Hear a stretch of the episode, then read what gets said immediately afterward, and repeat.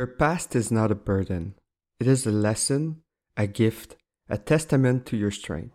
Embrace it, learn from it, and let it propel you forward towards a brighter future. In 2016, you took your last breath. As I held your hand, the hand you told me you would never let go of. From now on, you are a part of each of us. You helped us rise to wisdom. You were a mother to more than one. You are an angel who came to earth to watch over us, and you will continue to light our path from above. You are a great woman, exceptional. All those who had the chance to meet you will agree. You loved us, we will always love you. Thank you for everything. You will remain forever anchored in our hearts. Rest in peace, Grandma Mimi. We love you. These are the words I wrote for my grandmother who passed away in 2016. Today, I have decided to build the life of my dreams and to look forward while cherishing my past. Today, I have decided to accept what I have experienced, to accept my past as it has been. Although I feel some bitterness towards the different versions of myself that emerged during my years lived so far, I have decided to accept what I have been, what I am, and the person I will become. I would like to dedicate this episode and even this podcast to my grandmother who passed away almost 8 years ago now. I still hear her voice as if it were yesterday. Can it be? Grandma, I love you. I also send all my love to my grandpa JP, who followed my grandmother closely in 2018 and who also took care of my father, my brother, and myself and we never missed one of our hockey games. I would also like to share all my love with my parents, brothers, and sister, to all my family and friends who supported me in the past years and months. Without you, I wouldn't be where I am today. I love you from the bottom of my heart and thank you. Today, I have decided to open myself to the world, to open myself to you, and to be truer than I have ever been. Life is so short and there's so much magnificence to discover in this world. I want to live every moment of my life mindfully, without regret, and using my ability to perceive this world with a new, optimistic outlook. Today, I have decided to let a warm light and a gentle rain fall on my past, to let the seeds that have been sown over time germinate so that I can become the best version of myself possible. This episode will consist of a fusion between my life experiences and my reflections on different subjects related to the past. Know that this is probably the episode during which I will be the most emotional. In terms of my personal development, accepting my past as it is and speaking openly about it is what I find most difficult to do. Speaking about my past puts me in a state of vulnerability, the most vulnerable I can be. I am a nostalgic person, and throughout my life, I have strongly identified with my past, and that's what I'm about to change today. This episode will draw the line between the old version of myself and the new one, which emerged after the challenge I overcame in the last 31 days. You will understand later in this show. Today, I am stepping out of my comfort zone and presenting to you the new version of myself. Hi, everyone, and welcome to the Inner Shift Insights podcast, the number one podcast to accompany you in your personal development journey. I'm your host, Carl Thomas, and I will be your guide throughout this amazing adventure of self discovery. If you have not yet done so, please hit the subscribe button so you don't miss any of our future podcasts. The concept is quite simple. Whether you're passionate about personal development or just starting your journey, I have designed this podcast for you. Together, we will embark on a transformative adventure. We'll discover the various tools and explore the ideas that allow us to succeed in every aspects of our lives. Whether it's self-discovery, money, relationships, work, love, and more. So, without further ado, let's start this inspiring journey with the first episode of Inner Shift Insights, Breaking the Chains with Your Past. A journey to emotional freedom, part 1. The first step to meeting the best version of yourself and creating the life you truly want. Buckle up because your journey of self discovery starts now. At the beginning of uh, December 2023, I met a lady who worked at the gym and I talked to her about my journey and the changes I wanted to make in my life.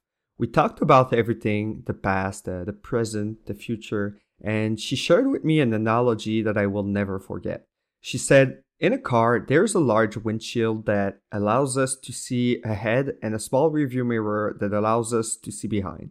The rearview mirror is smaller because what happens behind is less important than what happens ahead. Holding on to the past can have impacts on your mental and physical well being. If you want to give yourself a chance to move forward in life without always looking back, you need to take the time to learn from the experiences you have lived without being completely attached to them. This involves looking forward with optimism rather than being fixated on past events out of your control, which can sometimes be a source of stress. If you hold on to your past strongly and have forged your identity with it, it can have significant repercussions on your mental and physical well being. From a mental standpoint, there are numerous factors that contribute to our tendency to always bring back the past, whether consciously or not. For example, emotional attachment, fear of the unknown, or identity, or regrets, or even an illusion of control because our past is in familiar territory. Our memories of the past can evoke a range of positive or negative feelings joy, love, sadness, anger, guilt, etc. But it's too easy to get trapped in memories of painful events or past mistakes. In the long run, you may even develop symptoms of depression. And I know what I'm talking about because I held on to my past for a really long time and I felt like I was drowning. If you feel right now like you're at the end of your rope or you just don't feel well, talk about it to a friend, to a family member, to a healthcare professional. It's important. When you cling too tightly to your past, you can feel helpless and anxious, and it prevents you from moving forward. Why is it so difficult to let go of the past? It's a question I've been asking myself for a long time. Um, as I mentioned, the past is in a familiar territory, so letting go of it can be perceived as loss of identity. But listen to this you are not your experiences, you are not your past experiences. Whether you did it consciously or not, you chose to integrate your past experiences into your identity. What is fascinating is that your identity can change over time. Identity is a complex construct that includes our beliefs, values, relationships, experiences, but above all, our perspective on ourselves and our life experiences. I also think that we often tend to project certain idealized situations from our past into the future to comfort ourselves. Let me explain. For example, if you've been through a breakup, maybe particularly if the other person broke up with you, you might tend to imagine memories of ideal moments in that relationship in your past and project them into the future, imagining the quote unquote perfect life you could have had with the person you loved. Automatically, you may feel regret that this relationship ended.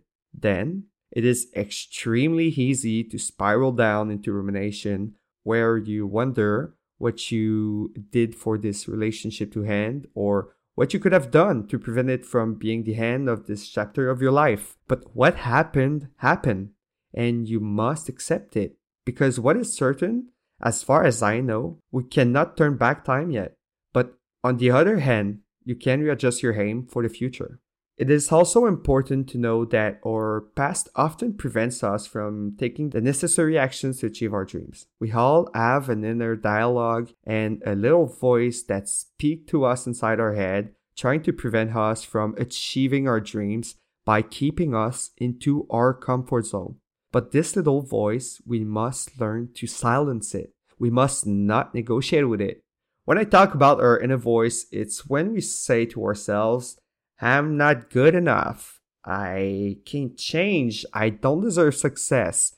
Others are better than me. I'm not smart enough to do that. I'm not strong enough. I'll fail. I can't change.